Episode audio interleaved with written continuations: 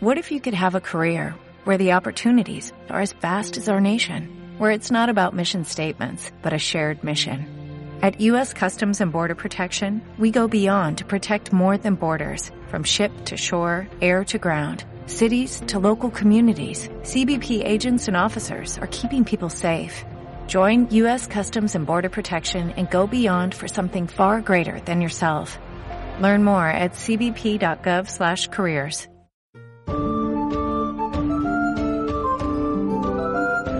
Bienvenidos a Tres minutos en la Edad Media. Personajes en el tiempo.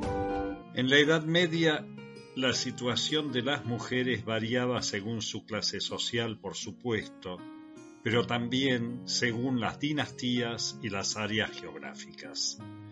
Ser mujer consistía ciertamente en vivir en una sociedad patriarcal sometida a la autoridad familiar, religiosa y política de los hombres.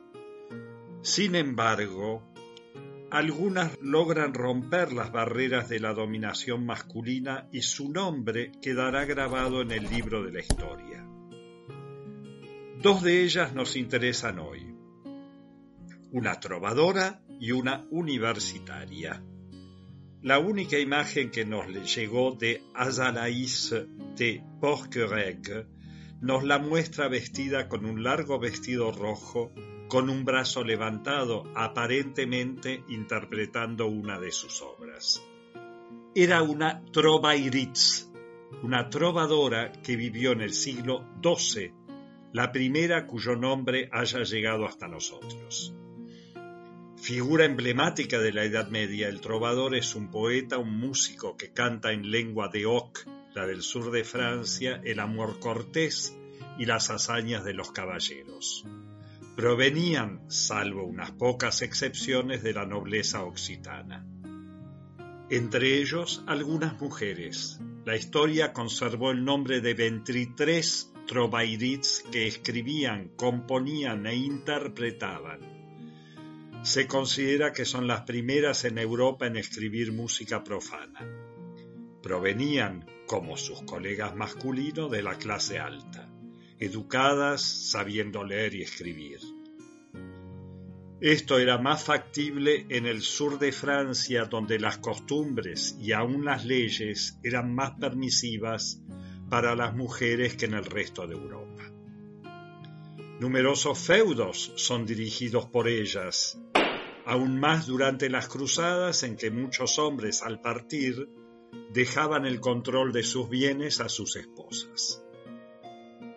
La vida de Azalaïs de Porquerolles nos es poco conocida. Las informaciones que llegaron hasta nosotros se encuentran en las líneas de una vida, un texto en prosa que relata la existencia de una trova iritz o de un trovador. Azalaïs de Porquerolles, una dama noble y culta, provenía de la región de Montpellier. Estaba enamorada de Guy Courtejat, hermano de Guillermo de Montpellier, sabía componer y escribió para él numerosas y bellas canciones. Conservamos una sola canción de Azalaïs, su Tomada. La última estrofa menciona a la benefactora de los trovadores, Hermegarde de Narbona, lo que puede indicar que buscaba la protección de esta mecenas. Se llama Hemos llegado al tiempo frío. Hemos llegado al tiempo frío, con la helada, la nieve, el barro, los pájaros se han callado, ya no quieren cantar, las ramas están secas, ya no tienen ni flores ni hojas, el ruiseñor ya no canta, el que me despierta en mayo. Saltaremos ahora un siglo y cruzaremos los Alpes. En 1209 nace en Bolonia Betizia Gozzadini, hija de Adelasia de Pergolotti y Amadore Gozzadini, ambos pertenecientes a la nobleza. En Bolonia, cuya universidad es la más antigua de Europa. Desde su juventud Betizia se consagra al estudio, en un principio filosofía y luego derecho, Posiblemente a causa de la presión social lo hace vestida de hombre. Favorablemente impresionados por sus capacidades intelectuales, sus maestros la inician a pasar un doctorado en Derecho, lo que hace en 1236. Durante dos años, Betizia Gozzadini enseñará Derecho en su casa. Al aumentar el número de sus alumnos, la Universidad de Bolonia le propone una cátedra. Después de durar un tiempo, termina por aceptar. Se dice que debía llevar un velo para dar sus clases, aparentemente para no distraer a sus alumnos. El éxito de la que se considera la primera mujer docente universitaria fue tan grande que relatan que a veces debía dictar sus clases en las plazas de la ciudad.